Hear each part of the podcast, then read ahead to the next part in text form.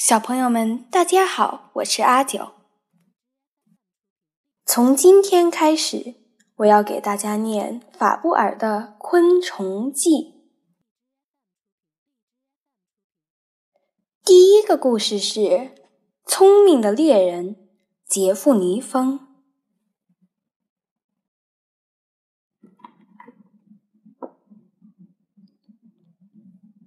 法国南部的普洛旺斯有一座山叫冯杜山，是法国最高的山之一，海拔一千九百零九米。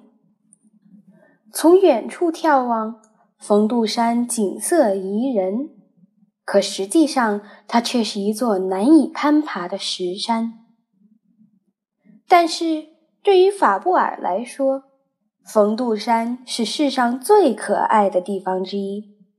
他为了观察植物和昆虫，一生中曾成功的攀登冯杜山达三十四次。启发法布尔开始研究蜂群生态的，是昆虫学家列翁·杜福尔所撰写的关于蜂的书。那本书专门讲述捕杀吉丁虫作为幼虫食物的杰富尼蜂。法布尔读完，觉得内容不够详细，便决定亲自观察并研究杰富尼蜂。一、捕猎象鼻虫，在丘陵的陡峭斜坡上。有一群正在努力搬运东西的蜂，它们就是杰富尼蜂，是法国泥蜂中体积最大的蜂。杰富尼蜂阿布整天忙碌着，他不停地咬碎土块，并且将土块一一丢到外面去。赶快盖间漂亮的房子！才能快点结婚，再生一窝可爱的小宝宝。阿布沉浸在幸福的美梦中，所以一点也不觉得疲劳。在阿布的身旁，还有一群杰弗尼蜂在盖房子，大家一边唱着歌，一边认真的盖房子。加油！加油，用力的挖呀！盖一间漂亮的房子，盖一间结实的房子。和谁一起住在这里呢？当然是和勇敢的新郎，当然是和可爱的小宝宝。有些蜂把前脚弯成耙子状，在挖着洞；有些蜂则用强壮的大颚推着小石头。也有些蜂正在打扫满是灰尘的翅膀和触角，还有些蜂好像已经累了，趴在洞口休息。杰富尼蜂喜欢将房子盖在干燥而且阳光充足的悬崖上，他们会选择峭壁上的斜坡，挖洞建造房屋。阿布没有休息。不停地挖着洞，他挖出来的泥土像雨水一样流了下来。两三天，他就轻松地盖好了房子。谢谢妈妈。喏，谢谢妈妈。阿布在心里感谢着妈妈。他是把妈妈留下的房子改建成了自己的家。阿布的房子有很多房间。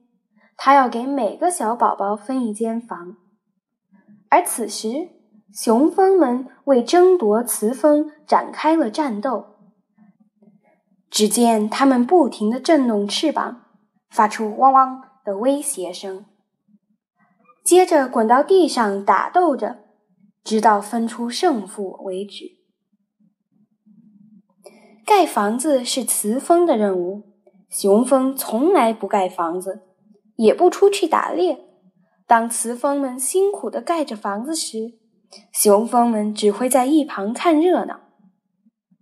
过了几天，天气变得更加温暖了。阿布的小宝宝们陆续从卵里孵化出来，变成了蠕动的幼虫。为了小宝宝们，阿布没有一刻的休息时间。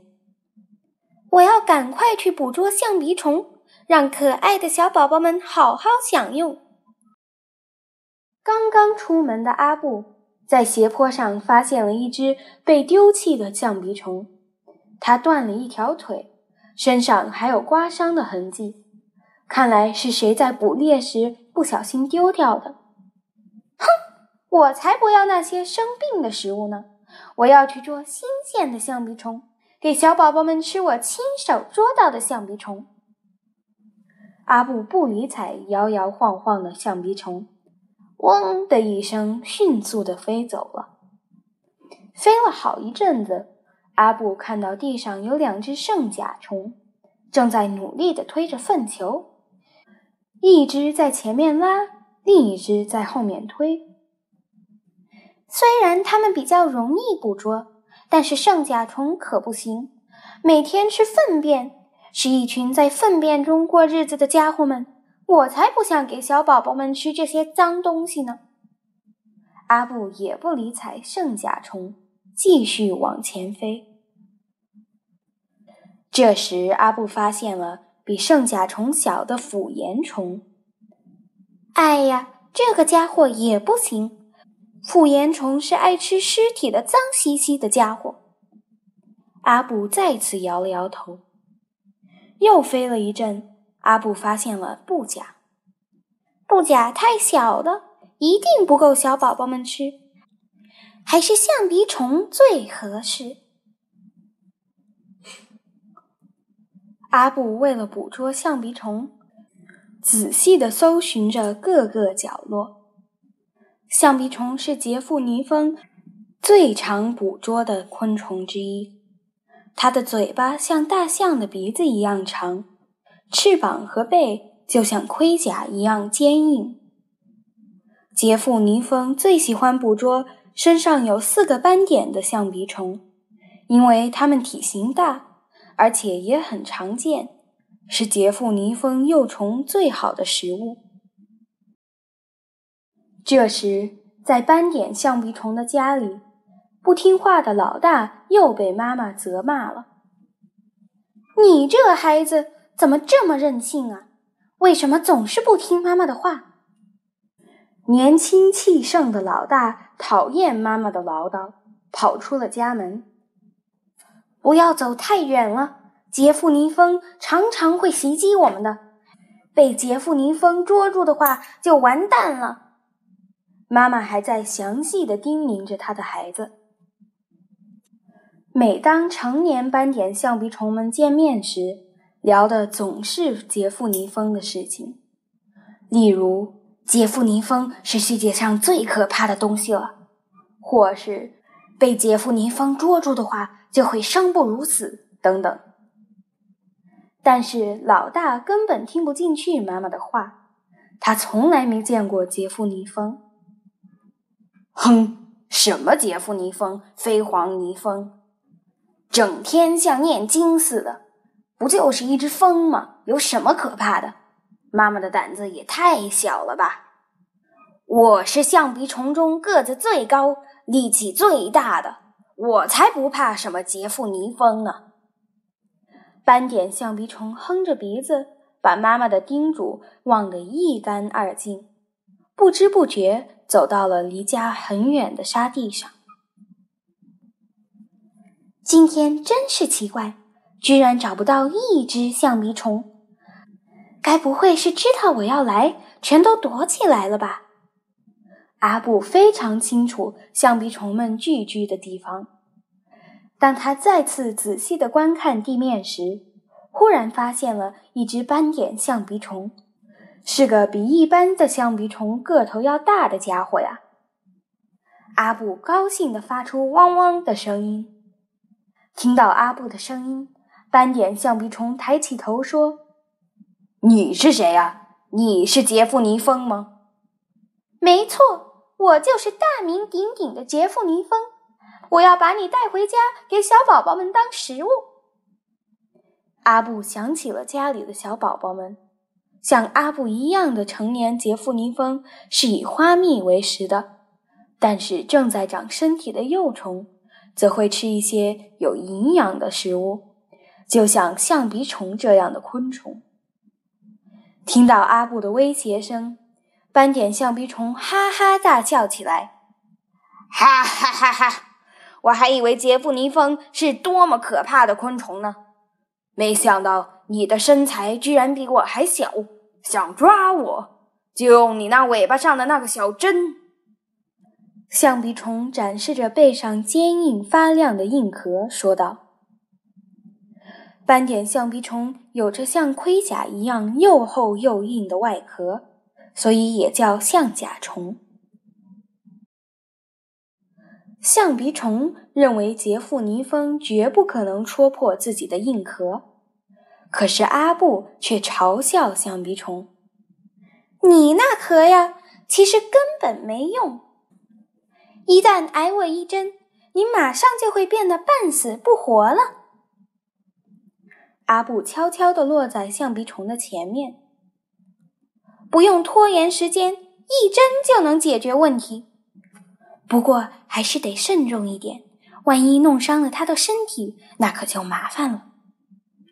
了解象鼻虫弱点的阿布知道，在不伤害他身体的前提下活捉他，是件轻而易举的事情。只要将毒针扎进象鼻虫盔甲裂缝的关节上，就能使象鼻虫瞬间变得无法动弹。但是，可不能随便扎进别的关节，那样象鼻虫在挣扎当中有可能会压倒阿布啊！阿布必须扎到那个一针就能解决问题的地方。终于，杰夫尼蜂和象鼻虫的殊死搏斗展开了。只见象鼻虫不停地在地上旋转着，威胁阿布，但是阿布一动不动地盯着象鼻虫。突然，阿布用自己的大颚使劲咬住了象鼻虫长长的嘴巴。由于阿布攻击的速度实在太快了，象鼻虫完全乱了阵脚。啊！哎呀！象鼻虫拼命的挣扎，阿布则用前腿用力摁住象鼻虫的背。这时，象鼻虫从盔甲的缝隙露出了腹部的关节。机会来了！阿布将自己带毒针的尾巴伸进了象鼻虫的身体下面，然后迅速地用毒针连续蛰了两三次。一切简直是瞬间的事情！啊，怎么会这样？象鼻虫就像被电击一样的晕了过去，身体也瞬间变得无法动弹。象鼻虫原本是一种生命力很强的昆虫，有时被人类抓回来制作成标本，就算过了几周甚至几个月，仍然还挣扎的活着。受到杰夫尼蜂攻击的象鼻虫是被毒针蛰到前腿和中间腿之间的神经，由于象鼻虫胸部的神经。是控制全身动作的中枢，所以一旦被毒针蛰到，就会造成全身麻痹而无法动弹。这种神经集中在一处的昆虫还有圣甲虫、粪金龟、布甲和吉丁虫等，其中最适合杰夫尼蜂的猎物是象鼻虫。象鼻虫和杰夫尼蜂之间激烈的搏斗，以杰夫尼蜂的胜利结束了。这下好了，赶快带回家给小宝宝们吃吧。阿布得意洋洋地看了看象鼻虫，将象鼻虫的身体翻了过来。嘿呦，这家伙比我想象的还要重呢！阿布抱着象鼻虫飞了起来。虽然象鼻虫的体重比阿布足足重了两倍，但是这对阿布来说并不是什么大问题。再远的距离，阿布都能抱着猎物飞行，因为杰夫尼风的力气非常惊人。